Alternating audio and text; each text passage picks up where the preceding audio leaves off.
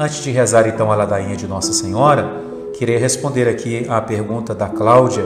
Pelo jeito ela é evangélica. Muito obrigado, Cláudia, por você entrar aqui no momento da oração do terço mariano. Muito obrigado por você estar conosco nesse momento de oração à mãe de Jesus, né? A Cláudia diz assim: "Eu gostaria de fazer uma pergunta. Por que os padres não prega Êxodo 20, Salmo 115, onde fala que não pode prostrar diante de outros deuses e nem prestar cultos a ele. Deus abomina a imagem de esculturas. Eles não conhecem a palavra? Cláudia, é, eu vou passar a minha vida inteira conhecendo, estudando, meditando a palavra de Deus e tenho certeza que eu não vou conhecê-la tudo. Mas eu posso lhe dizer que os padres têm um grande empenho em conhecer a palavra de Deus e pregar a palavra de Deus, mas pregar toda a palavra de Deus.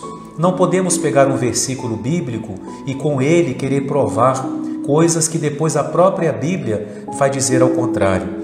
É, Deus, no Êxodo e em muitos outros lugares, Deus proíbe que se faça é, imagens de ídolos. Deus proíbe a adoração de outros deuses. Não terás outros deuses além de mim, diz Deus. Só existe um Deus e é esse que nós adoramos.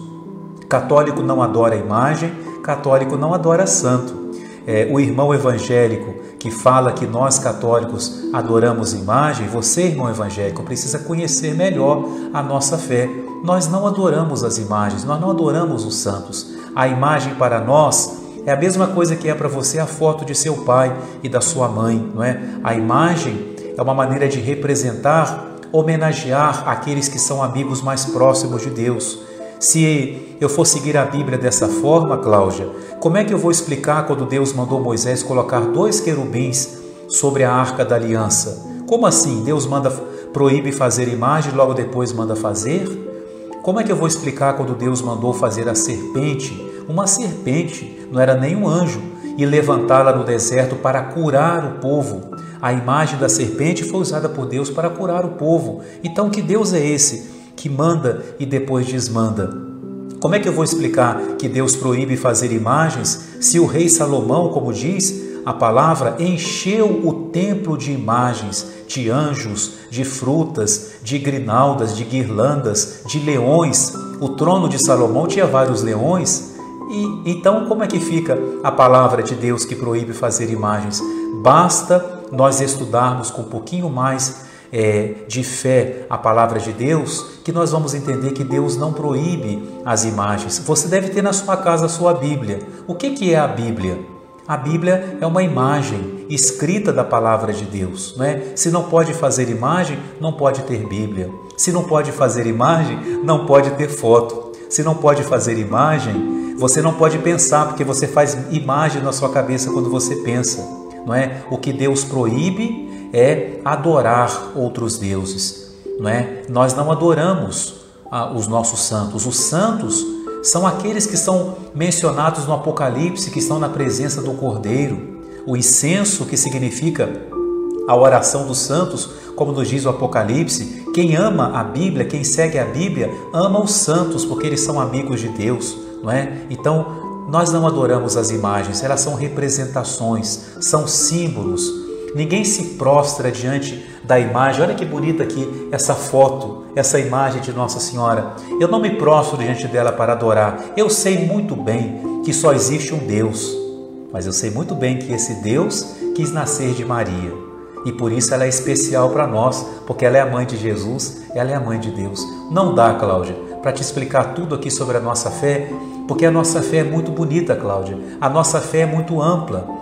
A nossa fé vai além da Bíblia porque tem muita coisa que não está na Bíblia e você também acredita.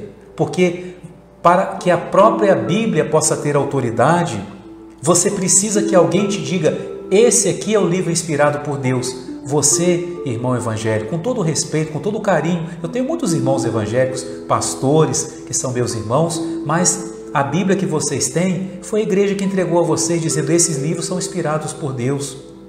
Então, Cláudia, Obrigado pela sua pergunta, porque serviu aqui também como uma catequese para todos nós.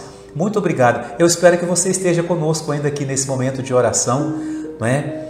nós estávamos rezando, não era o momento de fazer a pergunta, mas muito obrigado por você ter feito. Entendo a sua preocupação em querer que nós adoremos ao verdadeiro Deus. Pode ter certeza, Cláudia, nós adoramos o verdadeiro Deus, o único Deus que existe, o Deus que é o Pai de Jesus Cristo. E só mais uma coisinha: a palavra diz também que Jesus é a imagem do Deus invisível. Então Deus fez uma imagem dele, que é Jesus. Né? Então a imagem não está contra a Bíblia. Eu vou ter que rasgar muitas páginas da minha Bíblia se eu quiser defender que não se pode fazer imagem. Né? Vamos estudar mais a palavra de Deus, porque se a gente pegar uma frase da Bíblia, a gente prova tudo, até que Deus não existe, porque lá na Bíblia está assim: Deus não existe. Mas eu tenho que ler o que está antes. O ímpio diz no seu coração: Deus não existe, não é? Então, eu não posso pegar uma frase solta na Bíblia, quando Deus fala lá das imagens, Ele está falando da idolatria. Idolatria é um pecado muito grave. Né? A idolatria é um pecado muito grave. Quando o povo fez o bezerro de ouro e começou a adorar, dizendo que era um Deus, Deus mandou punir, mandou destruir é, o bezerro e puniu o povo pela idolatria. Nós não cometemos idolatria. Posso te garantir, se você encontrar um católico que diz que adora imagem, ele não é católico de verdade. Ele não entendeu a nossa fé.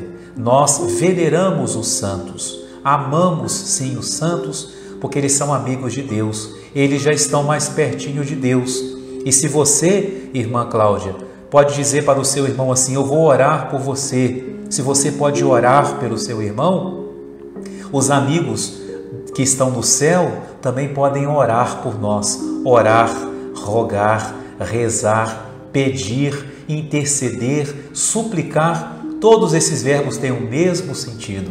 Você pode dizer que ora, eu posso dizer que rezo. Estamos fazendo a mesma coisa, adorando, pedindo a proteção de Deus e pedindo aos santos que rezem por nós, que intercedam por nós.